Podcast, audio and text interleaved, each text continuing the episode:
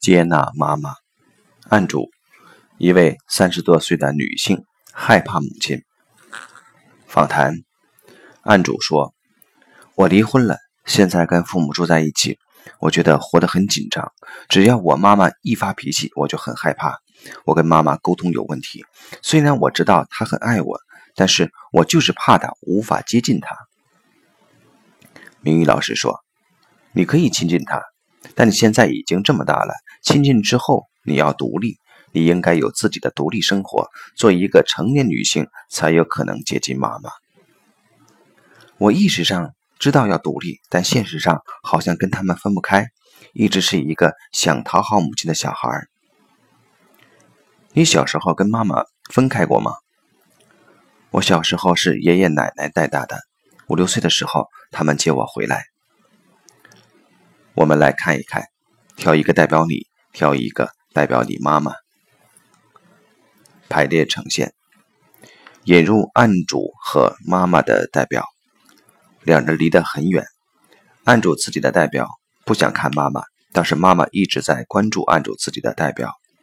接着，明玉老师把爷爷奶奶的代表排列上来，案主自己的代表走向爷爷奶奶，充满感情地看着爷爷奶奶。明玉老师对案主说：“似乎在你心里。”把爷爷奶奶当成了爸爸妈妈，是他们来接我的时候，我很抗拒，不想离开爷爷奶奶。当你这样想的时候，你猜你妈妈会怎样？他会怕爷爷奶奶把我惯坏了？不是，你看你妈妈，妈妈站在一边，很凄凉地看着自己的女儿站在爷爷奶奶身边，妈妈一直看着女儿。渴望女儿关注她，女儿却连看都不看她一眼。接着，妈妈开始生气，来到爷爷奶奶身边，想把女儿带走，女儿却一直躲避。爷爷奶奶也在一旁护着，不让妈妈把女儿带走。双方陷入僵局。明玉老师对安主说：“以前出现过这类场景，不是吗？”安主流泪说：“是。”明玉老师说：“问题是，小时候你可以躲在那里，长大之后，你该知道谁是妈妈。你要承认妈妈，接纳妈妈。你不认妈妈，妈妈能不愤怒吗？你心里不认她当妈妈，你就感觉不到妈妈的爱。”随后，明宇老师让代表们把时间调到现在，然后把爸爸的代表排列上来。长大了的女儿直接走到爸爸身边，仍然远远地躲着妈妈。妈妈在一旁怒目而视。妈妈的代表说：“这孩子非常可恶，躲那么远干嘛？我会吃了你吗？”按住自己的代表说：“我很怕妈妈。”明宇老师对安卓本人说：“这是另外一个冲突，你只想靠近爸爸，不想接近妈妈，你什么都做。”就是不做妈妈的女儿。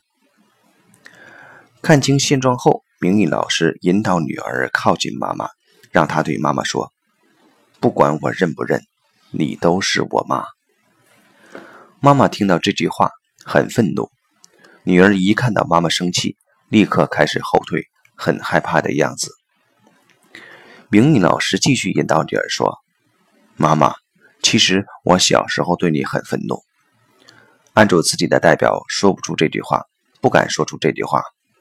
明玉老师重新挑选了一位女士代表成年的女儿，让她对妈妈说：“妈妈，我小时候分不清谁才是我妈妈。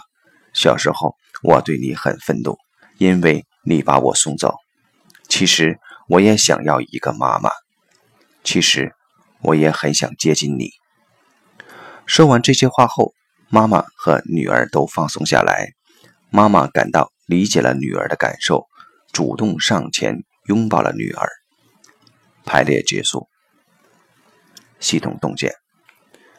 这是非常典型的亲子关系中断现象。孩子一方面很愤怒，以为妈妈不要自己了；另一方面又很想感受到母爱。这种孩子式的心态可以维持很长时间。